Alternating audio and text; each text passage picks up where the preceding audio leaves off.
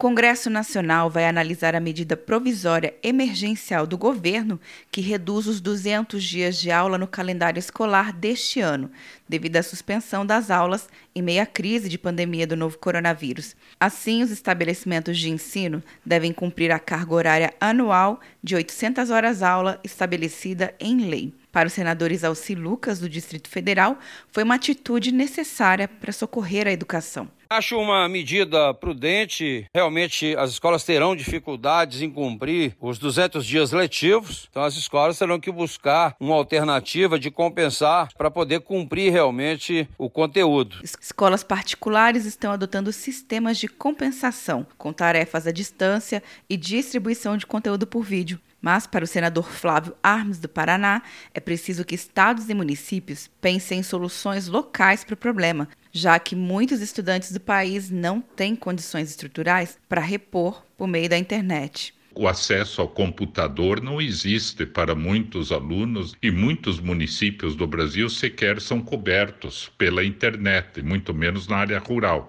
As instituições de ensino superior também são alcançadas pela medida, mas para os cursos de medicina, farmácia, enfermagem e fisioterapia é preciso garantir um mínimo de 75% da carga horária de internato ou estágio curricular obrigatório. O senador Paulo Paim, do Rio Grande do Sul, afirma que esse encurtamento pode beneficiar o sistema de saúde. É ruim por um lado, mas teremos mais gente trabalhando nessas atividades que são fundamentais para enfrentar esse momento de calamidade. A medida já tem efeito desde a sua edição na última quarta-feira, mas para continuar valendo, a proposta precisa ser aprovada no Congresso Nacional.